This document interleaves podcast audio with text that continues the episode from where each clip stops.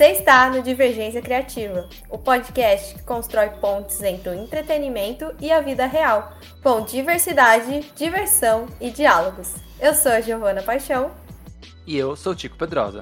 As artes das capas são feitas por Ana Soares e Vitória Sabino.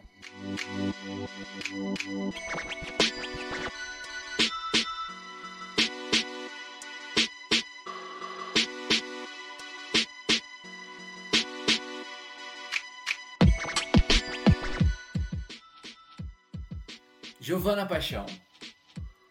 Queria falar uma coisa, começar esse episódio com uma coisa, uma frase que eu acho que resume o meu sentimento sobre o tema do episódio de hoje. Diga, meu Deus. Que... A lua me traiu. Acreditei que era para valer. Eu acreditei que era para valer. Fiquei sozinho e louca por você. É, exata, exatamente. E olha, tem tudo a ver com o episódio de hoje, tem porque tudo a ver. criei expectativas sobre a série Cavaleiro da Lua. Não é uma pior, a pior série de todos os tempos, mentira, mas também não é a melhor. E eu acho que a gente pode conversar aqui de peito aberto para falar sobre essa série. Esse personagem que eu gosto, não conheço tanto nos quadrinhos, mas um pouco que eu li dele eu gosto bastante. Mas eu admito que a série, ela ficou, não sei, acho que quase um pouco no meio do caminho. E eu tenho, eu vou ser sincero também, Gica, eu tenho um pouco de medo de falar mal da Marvel atualmente na internet, porque eu tenho medo é... de, de, apanhar na rua, porque parece que não pode mais falar mal da Marvel, né?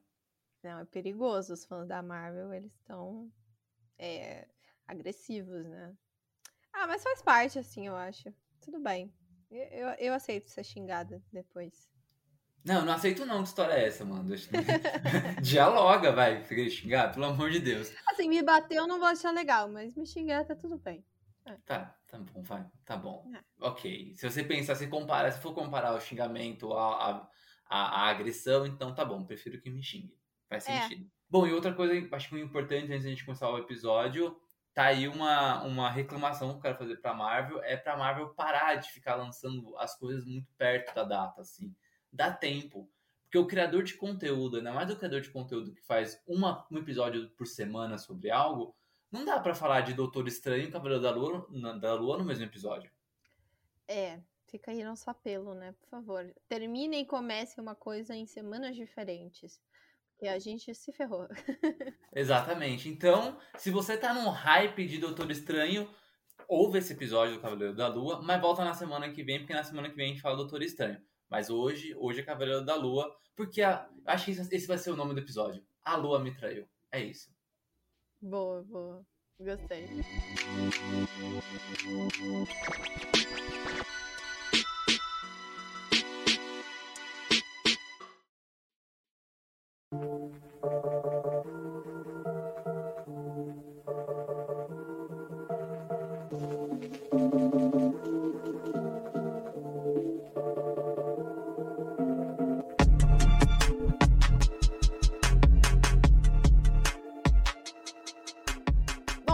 Falar então. A série ela tem seis episódios, então ela é bem curtinha e como a gente já tem aí a confirmação da Marvel que não vai ter uma segunda temporada, então a gente pode considerar ela como minissérie, né?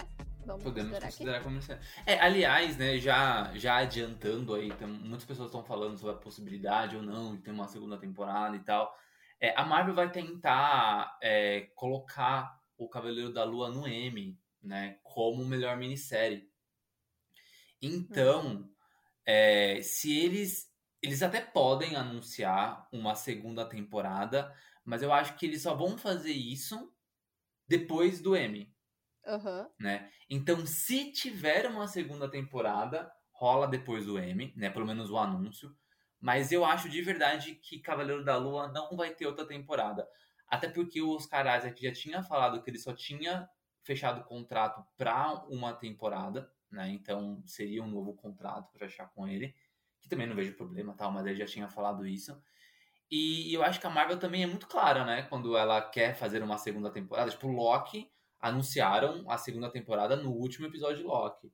O Arif anunciaram a segunda temporada no último episódio. E aí, tipo, as séries que não vão ter segunda temporada, tipo WandaVision, ninguém falou nada.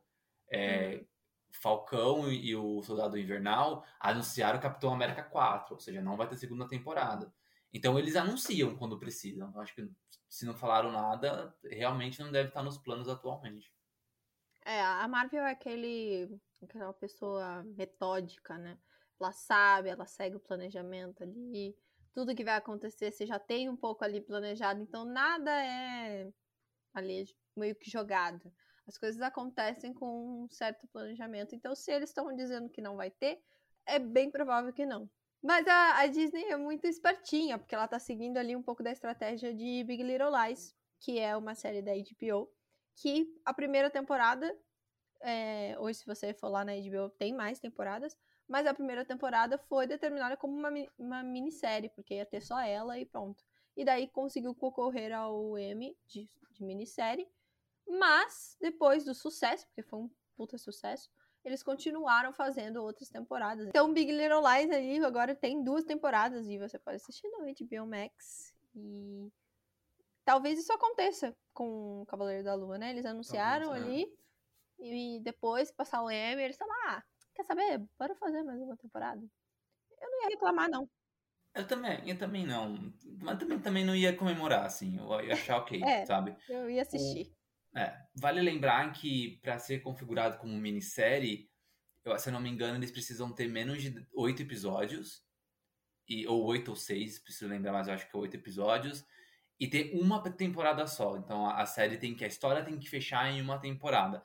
Pode ter ganchos, acho que Cavaleiro da Lua teve ali um, uns ganchinhos, só que a história ela se fecha. O gancho é só uma um recurso narrativo mesmo para a história porque a história assim se fecha. Então a, história precisa se fechar em uma temporada curta, se eu não me engano, até oito episódios. Então, e assim, a, a Marvel, ela diferente da, da, do Oscar, que ela não consegue ganhar muitos Oscars, Oscars. Mas, mas... É o plural, né? Toda vez que a gente vai falar plural de Oscar, a gente para, né? Sim. Mas diferente de, de Oscar, que eles não ganham muito, né? É, poucas produções da Marvel, ainda mais essas recentes, né, da Marvel Studios, ganharam o Oscar. É, o Emmy já, já, o Emmy já conseguem, pelo menos nessa, nessa leva do Disney Plus, já ganhar. Eles ganharam, se eu não me engano, com WandaVision, se eu não me engano. Pelo menos as técnicas, né? Então eles estão uhum. eles estão ali dentro da, da premiação e eles querem ganhar mais premiações, que isso é importante, porque aí você a premiação não é só estatueta, né? Tem uma grana, rola uma grana, tem, é uma premiação mesmo. Então isso é muito importante para os estúdios porque fomenta mais lucro e eles podem é, investir em mais produções. É bom ganhar prêmio, né? Não é só não é só uma estatuetazinha. E aí falando sobre o Cavaleiro da Lua, eu dei uma pesquisadinha porque eu também não conhecia muito do personagem e ele foi escrito pelo Doug Moent, eu não sei se eu vou pronunciar esse sobrenome aí, mas sobrenomes são difíceis mesmo.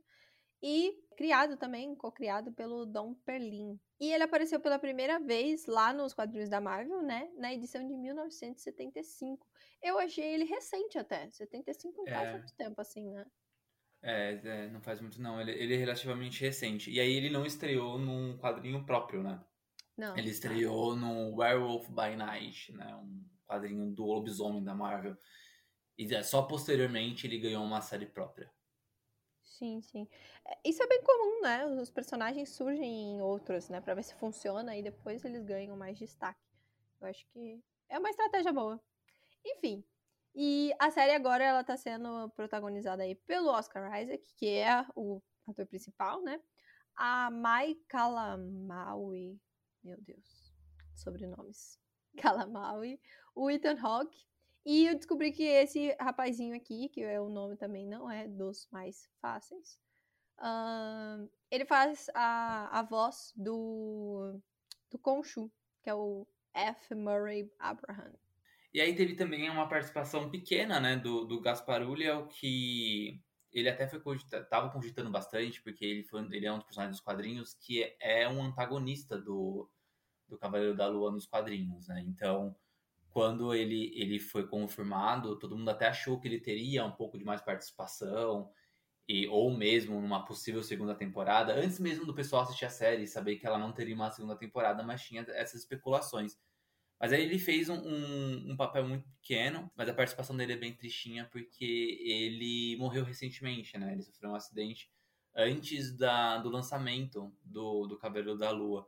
Para quem não sabe, ele também fez o Hannibal jovem no filme Hannibal Origem do Mal.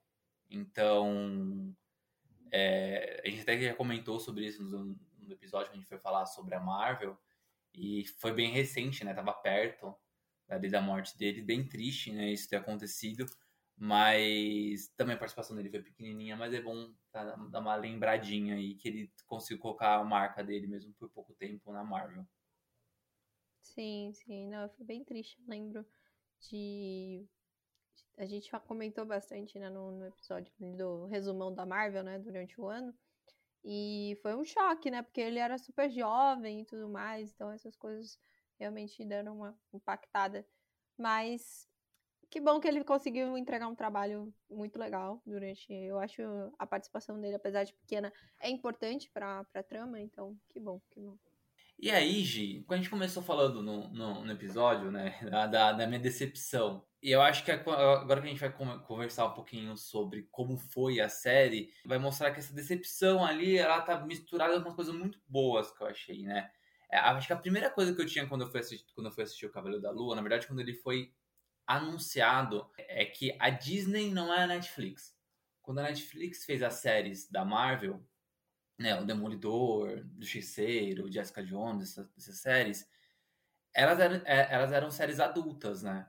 Então tinha uma, uma porradaria muito franca, a gente via sangue, a gente via uma briga bem feia, né?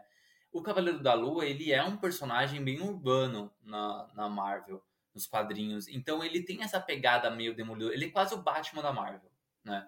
Então uhum. ele tem essa pegada meio de demolidor. Então, quando foi anunciado, eu fiquei já com o pé atrás, tipo, como é que a Disney vai fazer isso? Porque a Disney, ela faz série ali pra, pra família, né? No mesmo tom dos filmes. Então, eu, eu gostei como a Disney conseguiu entregar, porque ela foi no limiar, né? Ela, o personagem, ele é violento, mas eles não mostram essa violência toda, né? É, não é explícita, mas ele é violento, então, beleza, não fugiu dos quadrinhos.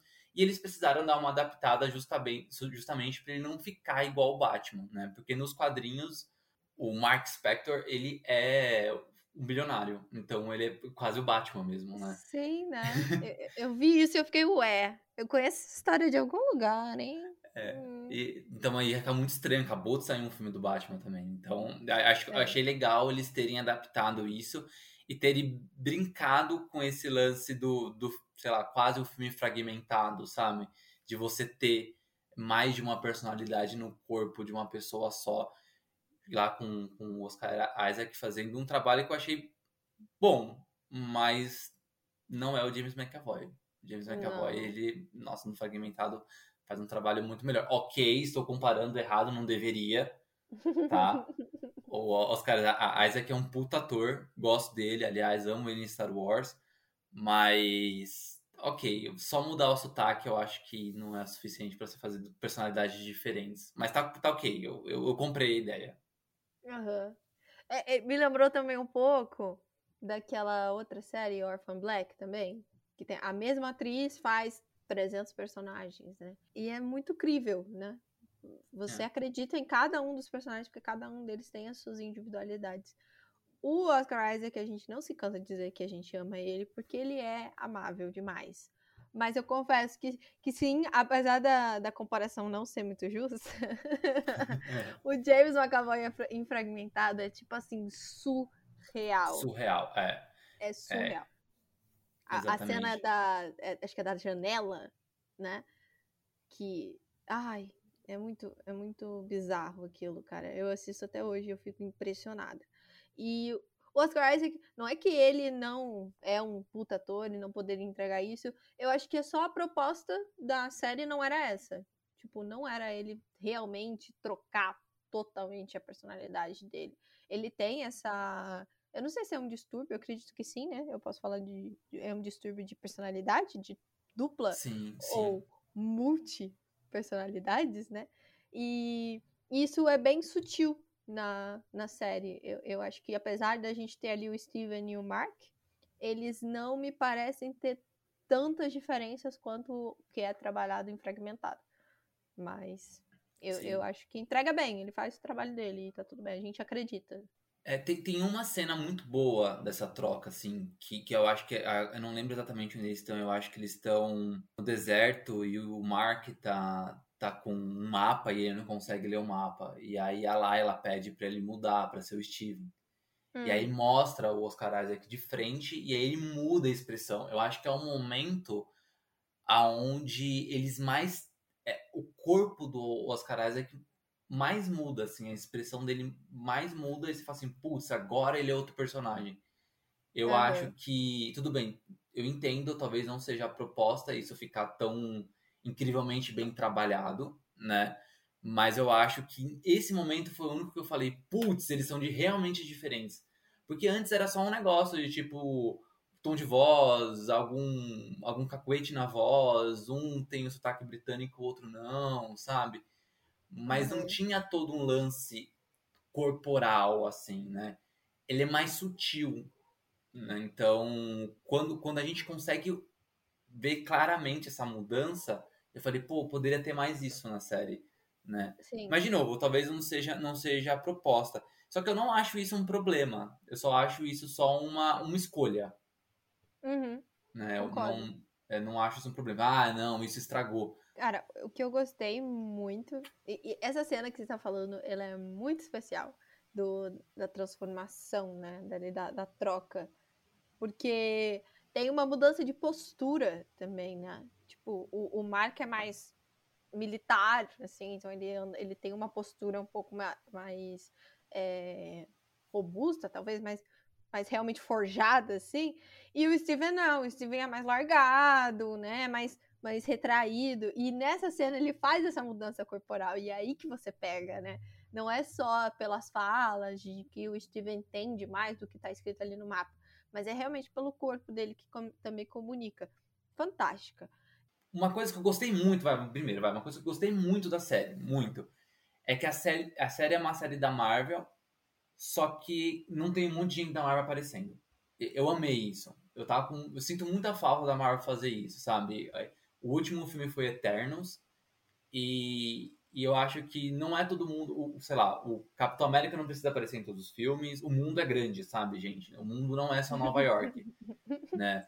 Então o mundo é grande, o cara tá lá no Egito, não precisa aparecer os Eternos no Egito, como parece que ia ter a participação deles, só que eles foram vetados por falta de grana. Ok, sabe? O mundo é enorme. Você tem. Tudo acontece em Nova York. Então, quando você tá em Nova York e aparecer outro herói, tudo bem. Mas no Egito não, né, gente? No Egito não precisa. Então eu achei isso muito bom. Só que uma coisa que eu não curti, e aí eu acho que é um lance de roteiro que a gente pode comentar daqui a pouco, mas eu acho que a série estava mais preocupada em ter um steak bonito da Lua com a capa do, do, Cavaleiro, do Cavaleiro da Lua. Sabe aquela, ah, é a lua, sabe, a lua cheia no alto, e aí a capa faz o adorno da lua. Ela estava mais preocupada em fazer isso do que preocupada mesmo em trazer é, uma narrativa mais clara da história, sabe? Eu senti falta dela da série ser consistente. Ela, ela é muito inconsistente, assim, sabe? Tem umas partes de alguns episódios que você fala, o que vocês estão fazendo? Você não, não dava para encurtar isso, não dava para explicar diferente, não dava para ou para explicar melhor, ou para não explicar e pula logo esse assunto porque tá chato, sabe? Então eu acho ela muito inconsistente. Uma, uma coisa que eu curti muito foi a personagem da Layla mesmo. A gente comentou nessa cena que ela tá. A personagem é muito legal. E eu descobri, eu descobri ali, pesquisando também sobre o elenco, que a, a atriz, ela é egípcia é, palestina. Ela, tipo, ela tem as duplas nacionalidades ali. Ela mora hoje nos Estados Unidos, mas a nacionalidade dela tá relacionada também com a personagem. Então eu achei isso muito legal e um elenco ali, quem fez esse casting, tá de parabéns pela. Né, o, o Oscar Isaac brinca muito de que ele também é Guatemala. Ele pode ser tudo, né? Tem uma entrevista que ele fala é... que ele pode ser um. Ele pode ser latino, ele pode ser egípcio, ele pode ser o pai do. do, do menino lá. Duna.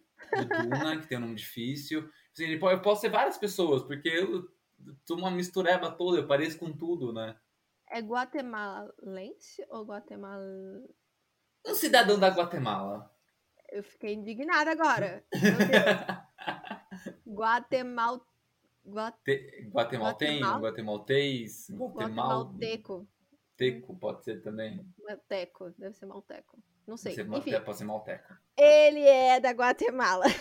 Isso, é um cidadão da Guatemala. Isso. Ele tem essa, essa nacionalidade, né? E aí ele brinca. Acho que foi no Saturday Night Live. Deve, deve ter sido. Que ele brinca que ele pode ser qualquer coisa, né? Por, por ter essa, essa diversidade aí cultural. E, e é verdade, porque aqui ele tá, ele tá aí fazendo várias coisas. Mas eu gostei muito que trouxeram a, uma personagem feminina. Na sexta-feira a gente teve uma, uma live, né? E no canal do Angustia Nerd. E a gente comentou sobre a Layla e a personagem feminina. a gente não, você que tava lá. Eu só assisti. Mas eu estava representando e você estava assistindo. Uai. eu tinha que estava assistindo e comentando. E tipo, comentando. É uma apresentação, é uma, uma participação ativa. Eu gosto assim. E foi demais, assim, conversando ali com, com o Victor, a gente falou sobre é, a importância dela para a narrativa, que ela é uma personagem importante para a narrativa, né? Ela é construída ali bonitinha, ela tem um, uma evolução, e eu curti bastante isso, e fiquei ainda mais feliz de saber da nacionalidade ali da, da atriz, porque faz total sentido. Uma coisa que, que, que eu espero, assim, é, bom, primeiro, é, eu acho que a Layla é uma das únicas personagens que realmente pode voltar. De, Hum. de verdade mesmo, olhando a série. Não que o Cavaleiro da Lua não volte, mas eu acho que se, se fosse pra Marvel investir em algum personagem real, eu acho muito mais provável que invista nela. Né? Ela, ela apareceu pouco, ela tem um design muito legal. É, lembra um pouco a Mulher Maravilha, então eles precisam tomar cuidado pra não fazer ela ficar cruzando os braços. É, Né, pra- né? É, tipo, eu acho que cuidado, de- defende de outro jeito, defende só com uma com, com, uma- com um braço só, porque o design já é parecido com a Mulher Maravilha, né? Então tomar um cuidado, mas eu achei ela muito boa, né? E ela ela tem um codinome, não, não falou na série, mas depois a Marvel confirmou que ela é o Escaravelho Vermelho. Então, eu acho muito legal, eu acho muito provável que ela possa aparecer em futuras adaptações. É, na- no, episódio, quando a gente falou da Marvel, tava o Renan, tava, tava aqui, eu acho que o Renan e a Bruna, do Poltrona Nerd.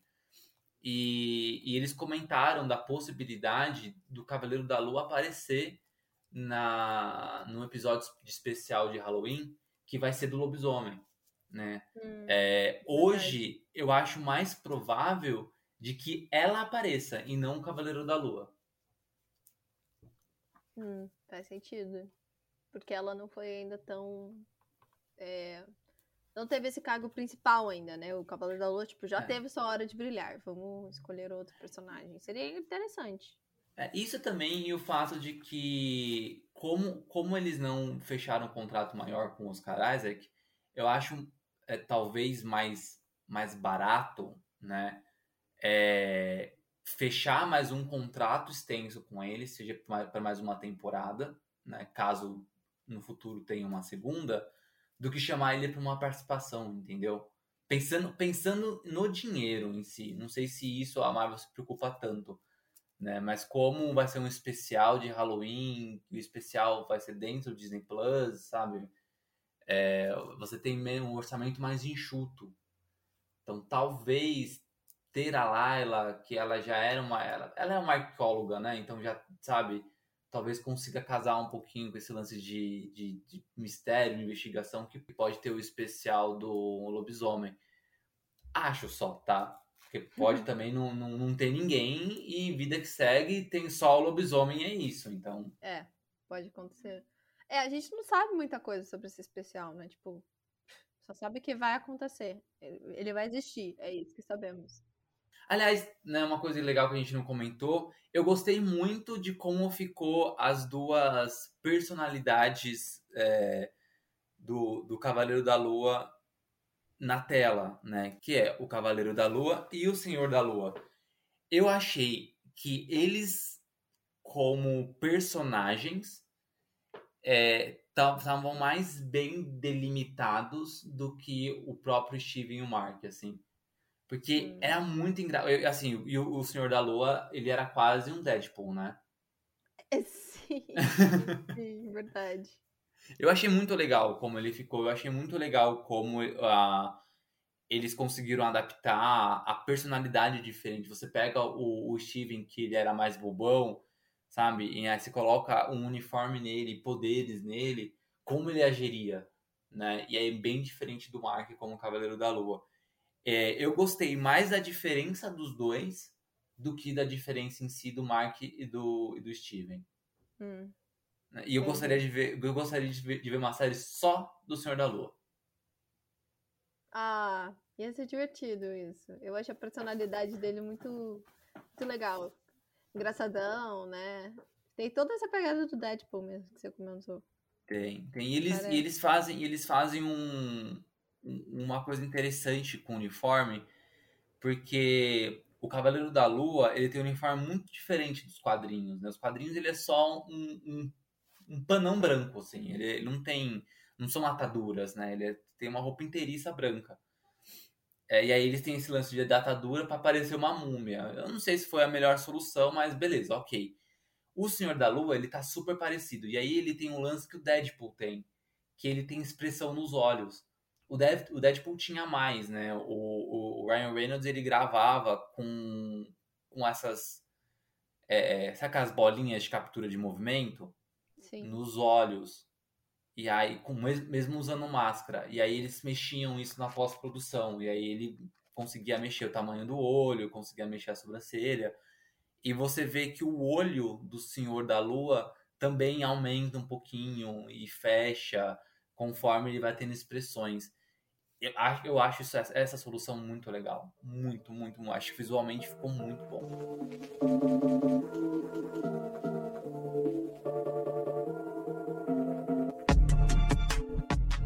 Que você comentou da beleza, eu achei a série linda.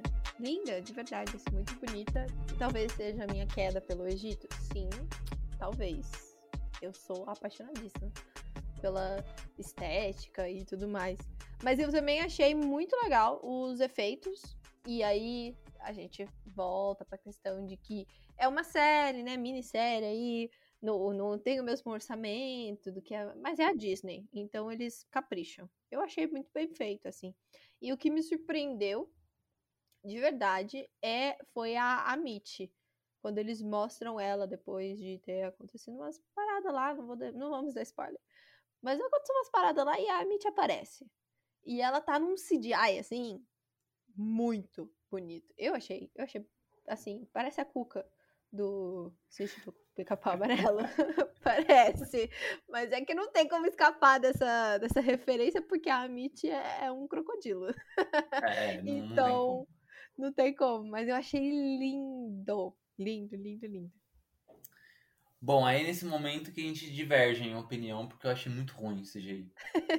É. Eu achei muito ruim. E assim, não é porque é série, porque eu acho que teve outras séries já da Marvel que tá pro Loki e o CGI é muito bom, né? É, mas, nossa, eu achei ele muito fraco. Eu achei que eles forçaram um pouco a barra, assim. Eles poderiam ter feito alguns efeitos mais práticos, já que a série tem menos orçamento, justamente para não depender tanto, sabe? O, o Concho, ele me dá uma, um, muita estranheza, assim, vê-lo que é muito, muito computador, sabe? Você olha computador, aí você olha de novo computador.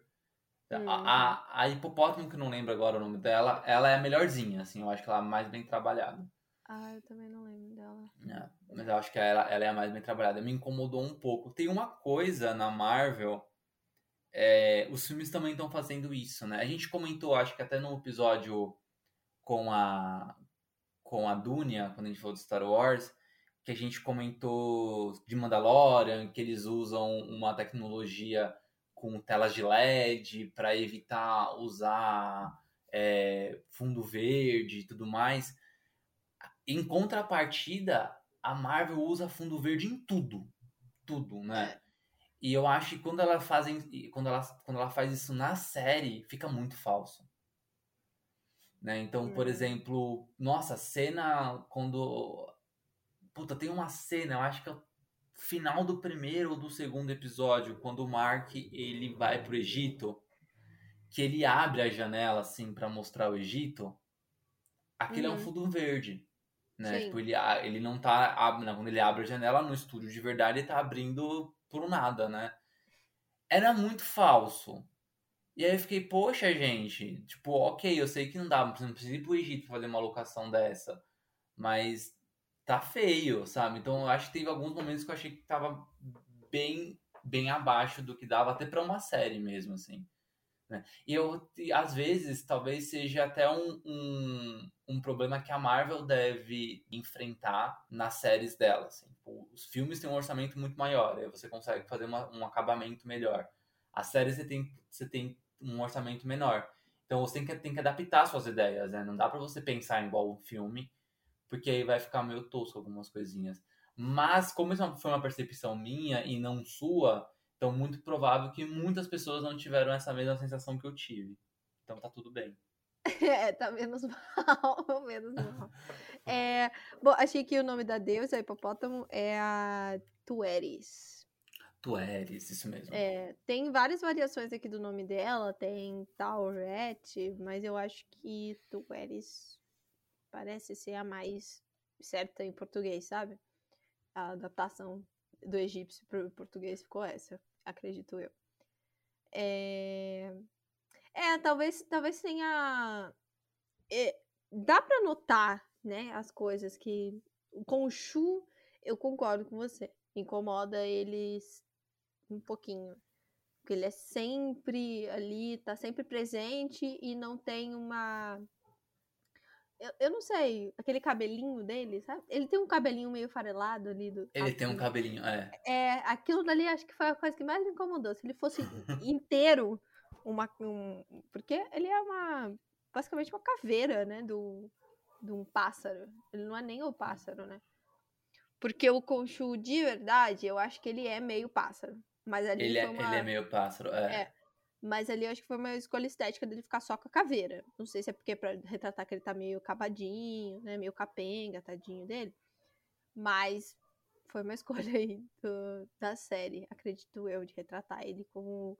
Mas esses cabelinhos dele me deram uma incomodadinha. Uhum. Eu falei, ué, esse cabelo tá preso aonde, Gal? Tem, tem, outro lance de, de chroma key, né? De fundo verde, que também me incomodou em Loki em Loki tem um, é. tem um momento que eles estão em outro planeta, eu acho, ele, o Loki e a Sylvie, que eles estão num, num, com uma luz meio roxa. O céu é meio roxo, né?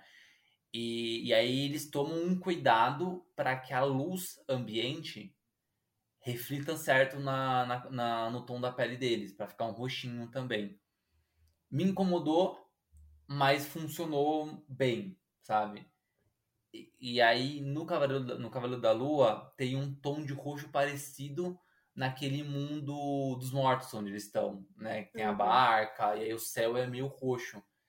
Tem um momento em que é, tem uns, uns, uns seres, né? são pessoas, né? meio que morto-vivo, né? Eles estão subindo na barca, eles são feitos de areia, eles estão subindo na barca, só que assim, eles, não, eles são feitos de areia, mas eles são normais, né? Conforme eles vão sendo derrotados, eles vão virando areia.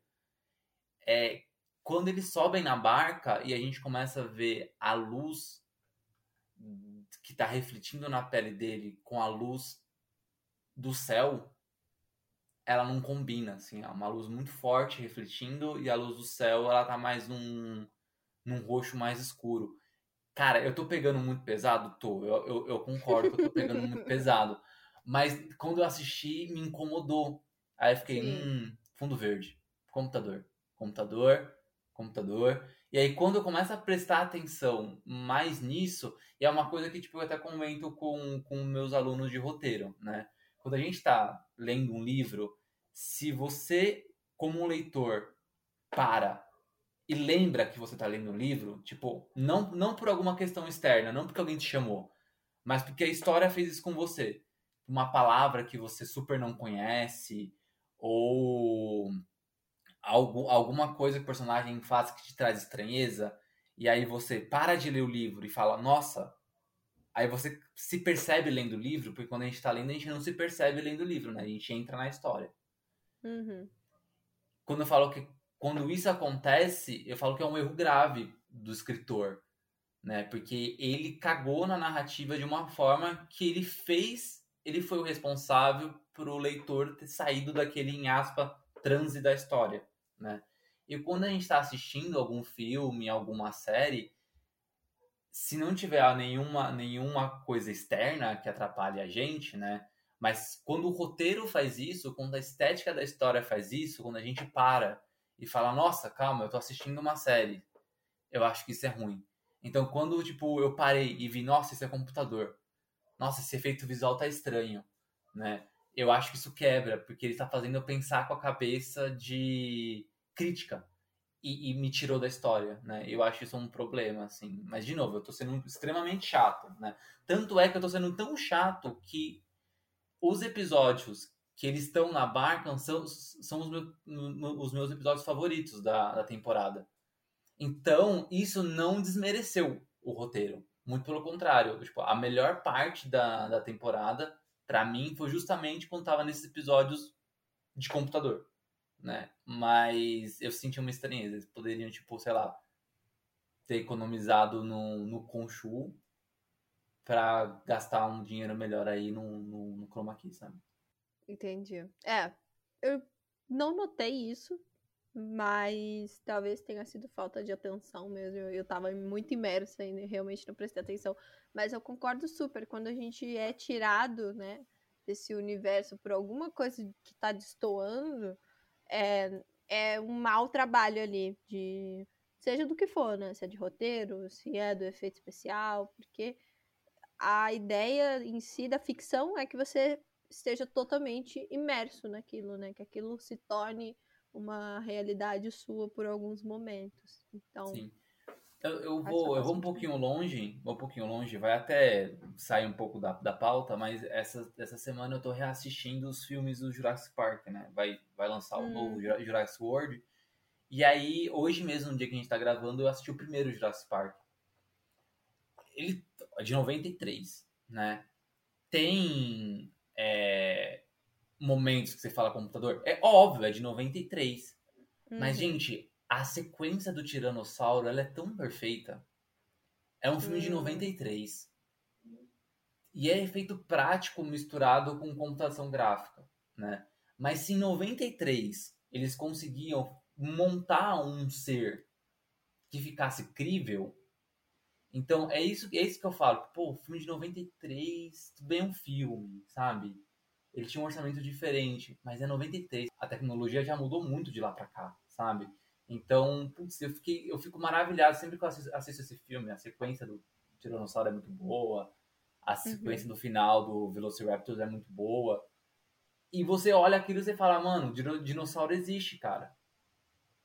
sim, sim. É, é né? É muito legal. Não, eu, eu amo Jurassic Park. Então, meu, eu acho que, que é algo que a Disney poderia pensar com mais com mais é, carinho. De novo, eu tô sendo super chato e talvez poucas pessoas tenham. Não poucas, vai, mas não, não é o, o todo mundo que assistiu teve essa estranheza. Mas seria mais gostosinho, assim, ver um cuidado. Porra, a WandaVision foi mal cuidadosa, sabe? Puta série bonita. É. Os efeitos muito bons, né? Então, o Loki também teve uma qualidade boa. O Falcão Soldado Invernal tem pouco é, CG dessa forma, porque é mais, sabe, uma série com mais cena de luta, mas ela é bem coreografada, as cenas são bem feitas, e aí parece que eles estão caindo a qualidade, sabe? E isso me preocupa um pouquinho. Sim. A única parte que realmente me incomodou ali de computação gráfica foi quando eles viram Megazords. Aí eu achei muito bizarro e aí eu parei de acreditar muito. Eu fiquei, ah, não. Sabe aquela clássica frase do, do pai, do vô, assim, que quando tá assistindo alguma coisa, sei lá, Velozes e Furiosos, é um clássico. Que aí começa a ser muito exagerada as coisas e fala, aí, ó, começou a mentirada. Fui eu.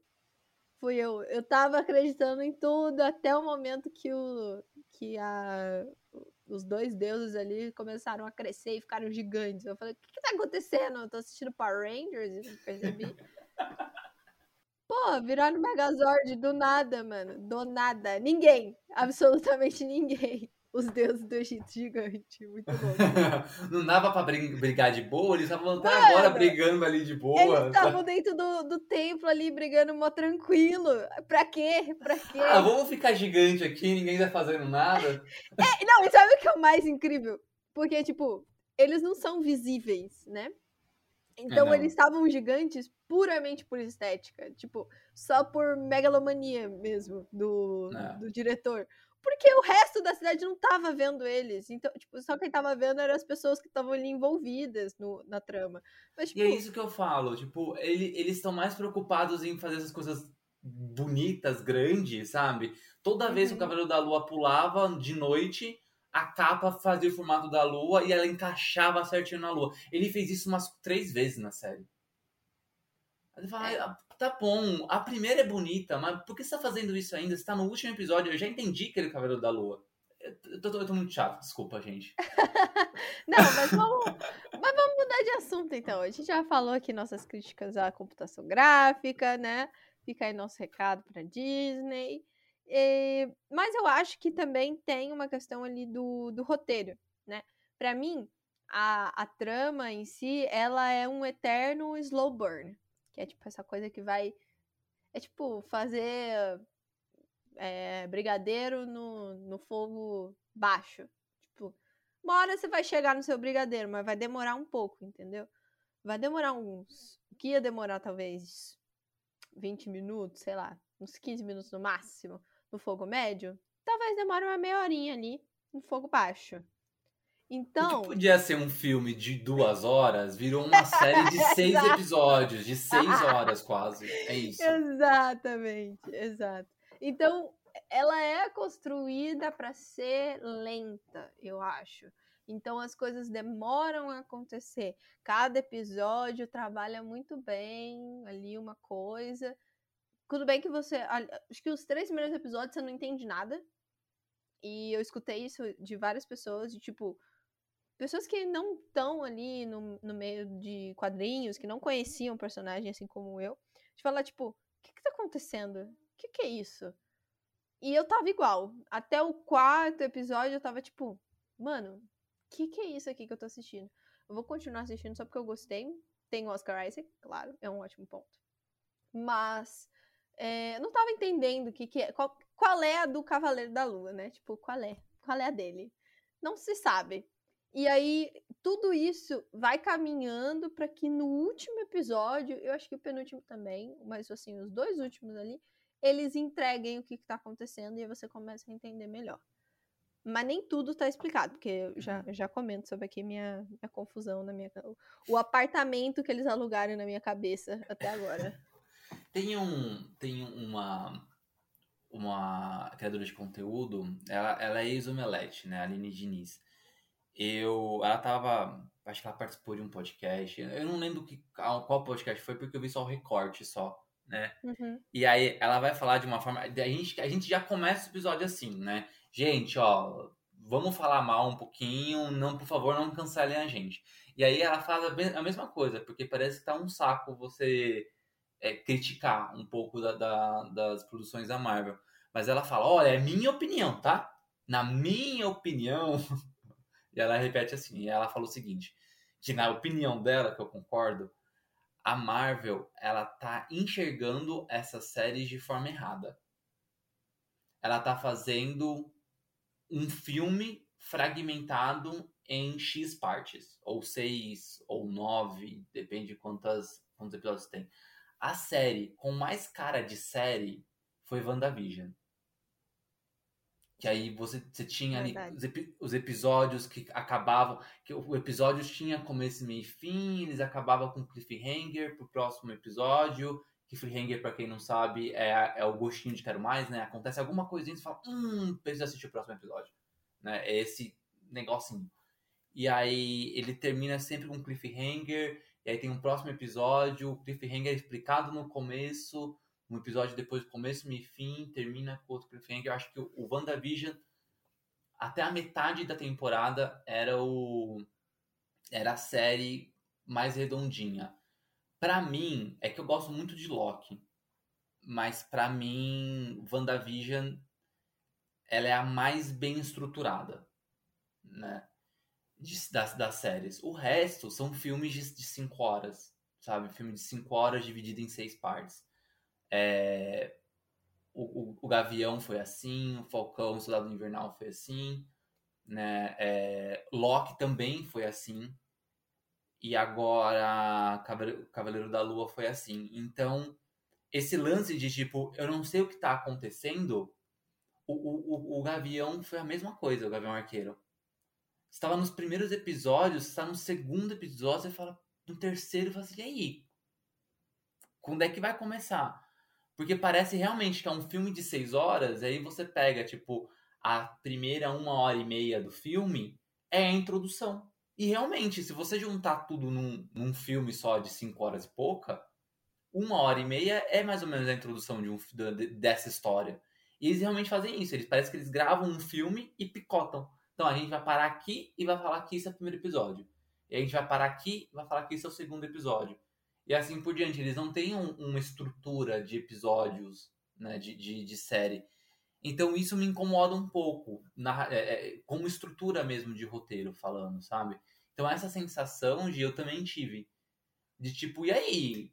Num, que tá acontecendo, sabe? Você, você tá me contando um monte de coisa, só que você não tá me contando nada. Você tá, você tá me, me colocando conceitos na minha cara só, mas você não tá me, me explicando. Já tá no terceiro episódio, cara. Preciso de explicação. A série tá na metade, né? E aí, e aí entra depois na, nos dois melhores episódios na série, que eu acho que se a série fosse para esse lado, que era o quarto e quinto episódio, para mim eles são sensacionais. Aí o, o, quinto episódio, se não me engano, é o episódio de como o Steven é criado, não é? Se não me engano. Sim, é, que ele vai descobrindo, né? É, o quinto episódio, ele é um ponto alto da, da, da, da, série. E aí você começa a entender as coisas. Sim. Né? Você fala, ah, é isso, sabe? E aí o sexto fecha, não tem jeito. Mas o quarto e o quinto, para mim, eles são os melhores. E aí, ele tem um aspecto que eu acho muito, muito legal, assim. Uma das, uma das séries que eu mais gostei de super-heróis foi Legion. Dessas mais recentes, né? Poucas pessoas conhecem essa série. Ela é uma série dos X-Men, né? Do universo dos X-Men. Não, não se encaixa muito com os filmes da Fox, né? Aliás, os próprios filmes não se encaixam entre si. Então, a série não se encaixar, tá tudo bem. Né? Tá tudo bem, tá dentro tá. do padrão. É, o padrão da, era o padrão da Fox, né? E aí conta a história de um, de um mutante que ele é filho do Xavier. A propósito, o Xavier aparece na série. Não é o James McAvoy nem o Patrick Stewart, mas ele aparece. O Xavier teve esse filho na época que ele era bem jovenzinho e ele se auto-internou numa clínica psiquiátrica por causa do, dos poderes dele. E aí ele não estava entendendo direito e ele se auto-internou. É, e aí lá ele conhece uma mulher que realmente é esquizofrênica. E aí eles ficam juntos, ele tem um bebezinho e depois eles se separam. E esse bebezinho, que é o protagonista da história, o David, ele herdou o poder do Xavier e herdou a, a situação mental que a, que a mãe dele tinha, que ela era esquizofrênica. Então ele é um mutante que é psíquico, né? Que ele tem esse poder de telecinesia e, e, e lê mentes, e esquizofrênico. Então, o poder dele é muito. E assim, o começo da série só tem três temporadas. E o começo da série é ele preso numa clínica psiquiátrica.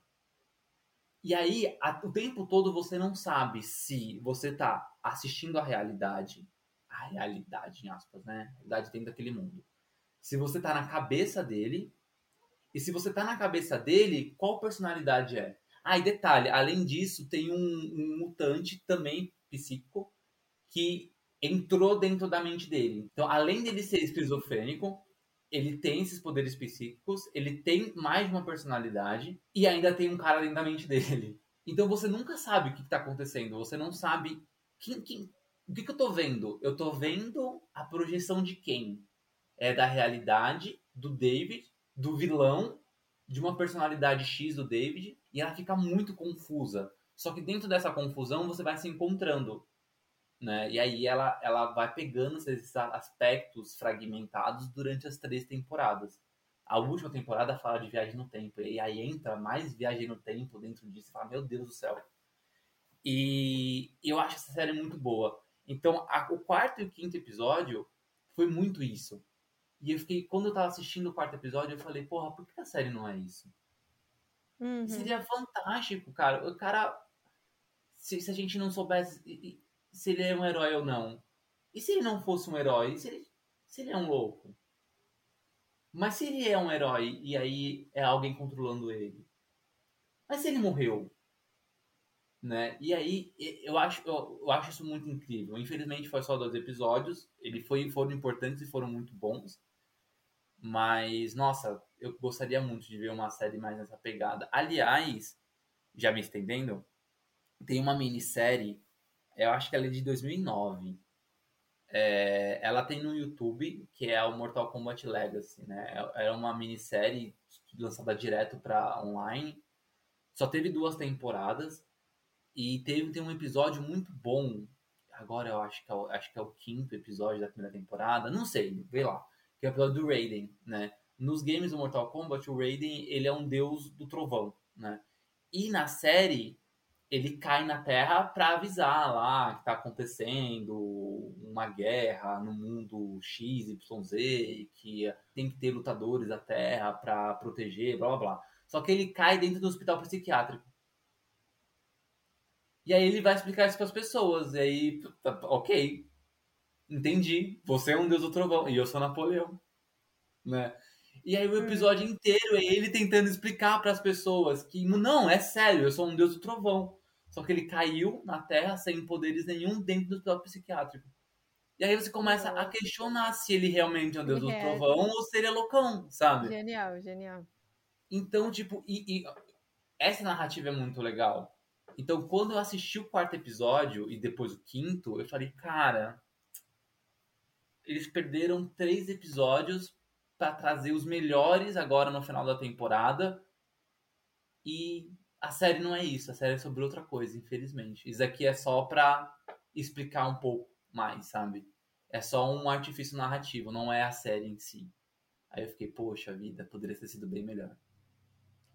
É, eu confesso que no. Acho que o quarto episódio é a primeira vez que essa clínica aparece, né? Eu fui enganada. Porque eu, em alguns minutos, eu falei, não. Ela... Porque eu já não tava entendendo nada no começo. Né? Aí eles me põem essa ferramenta aí. E aí eu fiquei, não, não é possível. Mentira. E aí, por alguns minutos, eu fiquei pensando que talvez tudo aquilo realmente só tivesse acontecendo dentro da cabeça dele. E isso foi muito legal, porque se tivesse esse questionamento, né, essa eh, você não saber o que é real ou não, seria bem divertido. Eu acho que aí sim faria sentido os três primeiros, os três primeiros episódios você não ter entendido nada, porque o propósito da série é que você realmente não entenda. É tipo, eu quero te confundir cada vez mais. Se você não estava entendendo nada até aqui, você vai continuar não entendendo. É, seria uma, uma boa é, afirmação da série, né? Mas aí a gente vê que o desfecho é um pouquinho mais subconsciente. Pelo menos para mim, a minha interpretação é que essa clínica é o subconsciente dele, meio que divertidamente, era, era sabe? É, Mas era ah, isso mesmo. É. Tanto é que na assim que a clínica aparece na quarta, no quarto episódio, se você, se você voltar pro primeiro episódio, os personagens, que, as pessoas que aparecem na clínica são as pessoas que estão no museu. São as pessoas que o Steven tem ah, contato no dia a dia dele. Ah, Verdade. Olha só, isso eu não tinha reparado, hein? É, então, é por isso que o quarto e quinto episódio é genial. Verdade. E aí imagina, se o lance da série é um lance psicológico, e aí você fala, cara, e se o museu não existe? Hum, e se o lance é, é a clínica? E se, e, se, e, se, e, se, e se a realidade é a clínica? E se o, o, o vilão, que a gente não falou do Ethan Hawke como vilão, legal falar daqui a pouquinho, mas e se o vilão não for um vilão, e sim for o médico dele? E aí ele projeta como um vilão, sabe? Seria muito louco. E, e, e, a discussão do Coringa, né? Do filme Coringa do, com, com Joaquim Fênix, né? Porque tem um lance dele, né? Do, do personagem, do Arthur Fleck. Ele, na verdade, nunca foi o Coringa. Né? Tem essa possibilidade também. O filme não deixa isso claro, mas ele deixa essa possibilidade para você interpretar. De que, na verdade, tudo aquilo é algo na cabeça dele.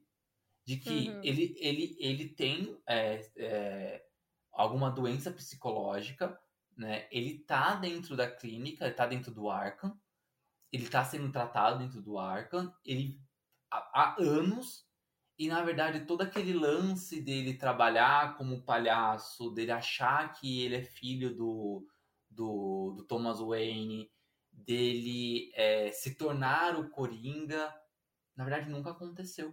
Na verdade é só, uma, é só algo que ele inventou. E ele nunca uhum. saiu do Arkham. Né? E o final do filme dá uma brecha pra você pensar, nossa, será que é isso mesmo? Então, é esse lance de tipo não ser a, a, a história não ser conclusiva, sabe? Você ter essas interpretações, ela é muito legal. Então, quando o quarto episódio começou a mostrar isso, eu comecei a pensar, eu falei, mano, será que tudo era uma doideira? Né? E aí termina lá com a hipopótamo aparecendo, né? Aí eu falei, mano, será que isso é uma doideira? E aí, no meio do quinto episódio, você vê que não era uma doideira, né? Que ali era um subconsciente dele mesmo tal. Aí fala, ah, tá, beleza, tá. Só, só fizeram isso pra explicar uns negócios aqui. É, Mas seria muito legal se fosse uma doideira. É só para ele trocar uma ideia ali com a pessoa e colocar as coisas em ordem, né? Eu, eu senti isso também, que é um momento para tipo, vou te explicar o que está acontecendo aqui. Vou, aí ele começa um diálogo. É, exato. É, então... É, é, é, Loki, Loki faz uma apresentação de PowerPoint. Né? Realmente, aparece lá a senhora Minuto lá e faz uma apresentação de PowerPoint. Sobre o, o... as linhas, né? E sobre o multiverso, ah, blá blá blá. Massa. O Cavaleiro da Lua faz isso sobre o lance da, da morte egípcia e dos inconscientes, e aí ele te coloca em outro ambiente e faz ele ficar dialogando com ele mesmo. É, não, isso é. Assim, é um artifício muito interessante. Não, a gente não tá, pelo menos eu, eu não tô aqui criticando falando que eu não gostei. Eu só, a gente só realmente acha que poderia ser melhor utilizado, né? Já que ia ter, por que não ter desse outro jeito que seria mais interessante?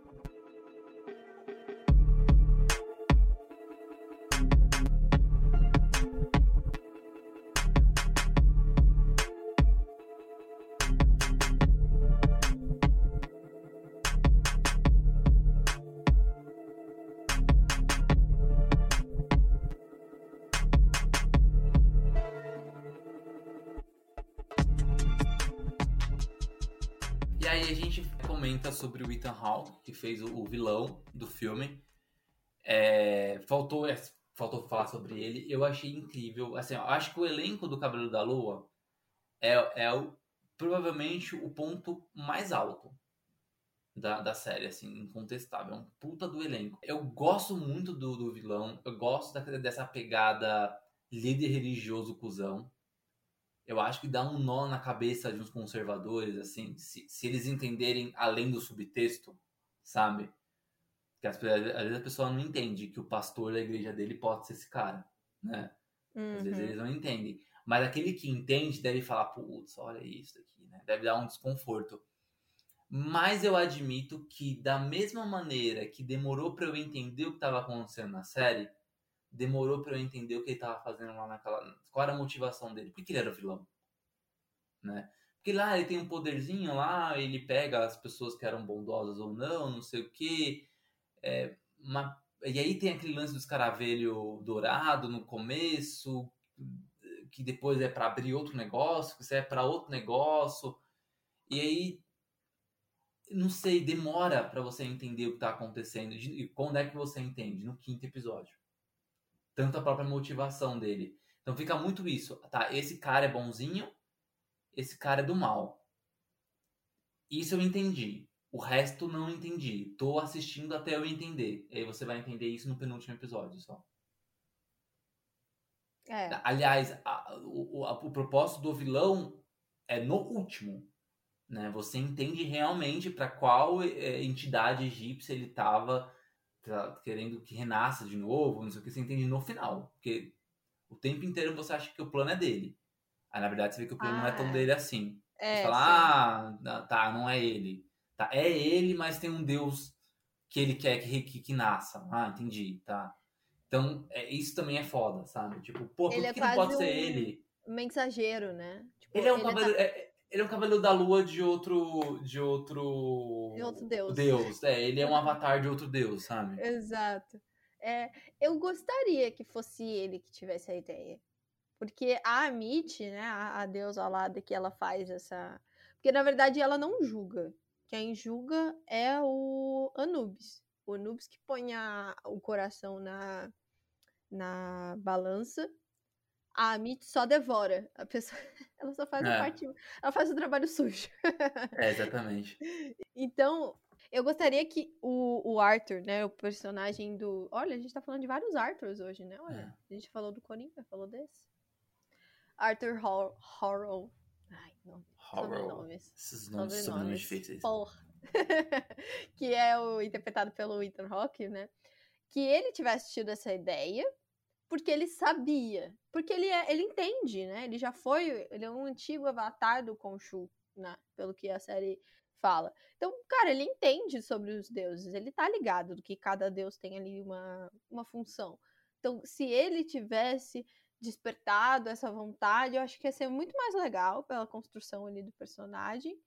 E o, o Deus, na verdade, não querendo desmerecer os deuses, né? Porque os deuses são maravilhosos, mas na verdade ele fosse uma ferramenta para conseguir o, o, que ele queria, que é a justiça, é as pessoas boas, né? Porque tem toda essa coisa de purificação, né? Do, dos povos. Então, eu achei que poderia ser mais interessante, mas acabou que a revelação é essa, né? De que a Mitch, na verdade, que sempre teve essa ideia, e aí ele só tava. Ele era só um Hum.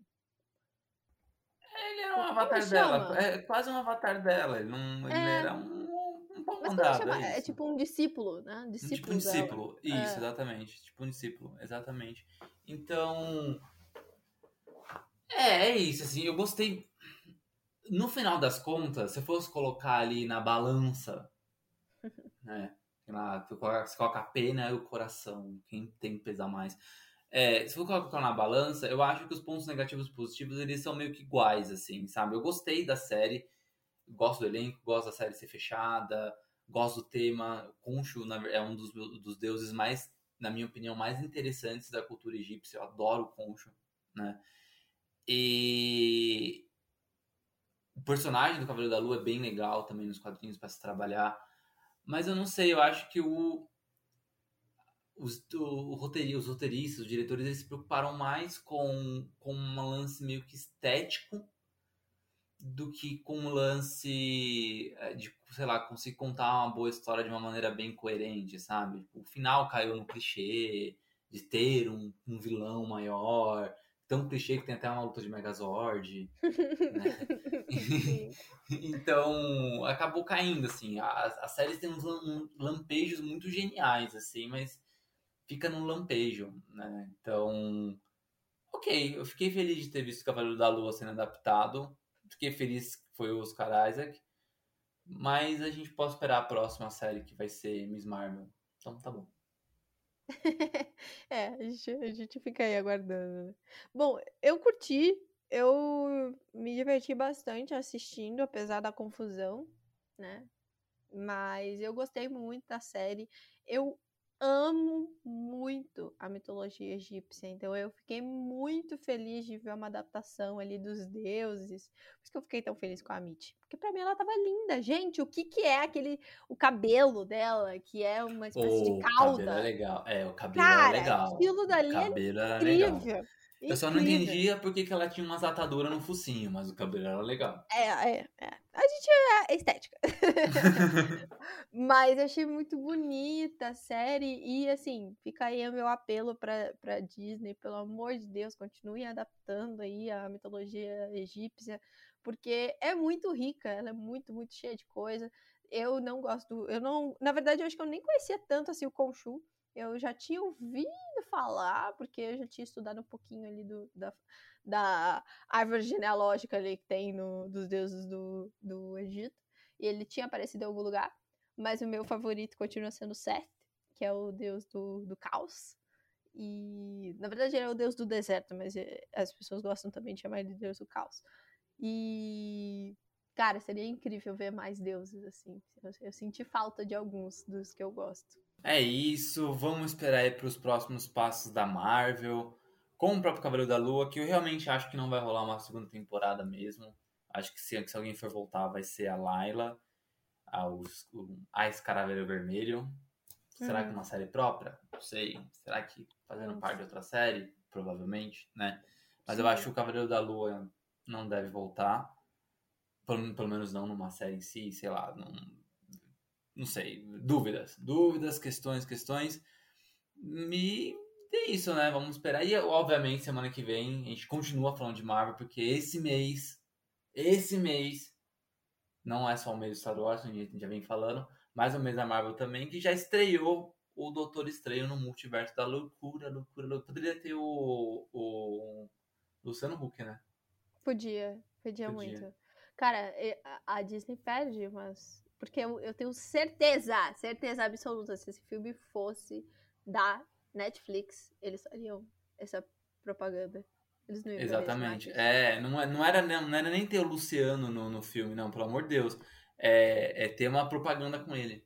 Isso, uma chamada, né? Que uma chamadinha, exato. A Disney, a Disney perde um pouco com isso, ela é muito clássica. E a Netflix, ela ganha nisso. Quando ela vai fazer campanha de Stranger Things, e ela pega todas as referências ali dos anos 80, 90, traz a Xuxa. Cara, incrível. É isso. Isso chama a atenção do, das pessoas, né?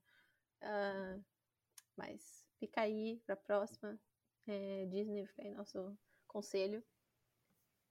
Use. É isso, Use e é abuse isso. dos memes.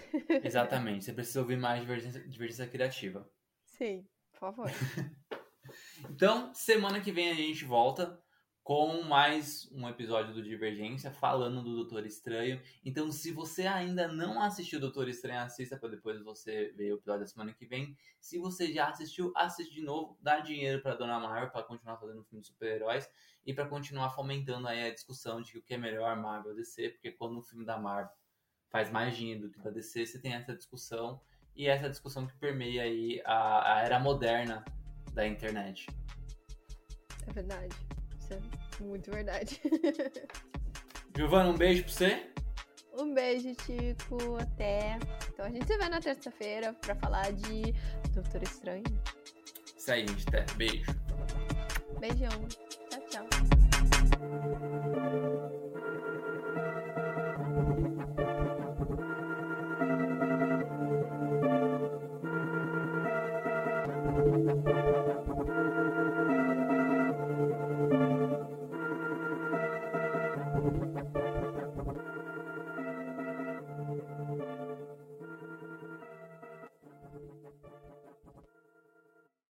Você acabou de ouvir esse episódio maravilhoso e, peraí, ainda não segue a gente nas redes sociais? Então tá esperando o quê? Podcast, arroba Divergência Criativa, ilustradoras, arroba anarte.soa com dois N's e itsartv e apresentadores, arroba paixão.gil e arroba tico underline pedrosa. Entre também em nosso site, divergenciacriativa.com.br. Te vejo na próxima.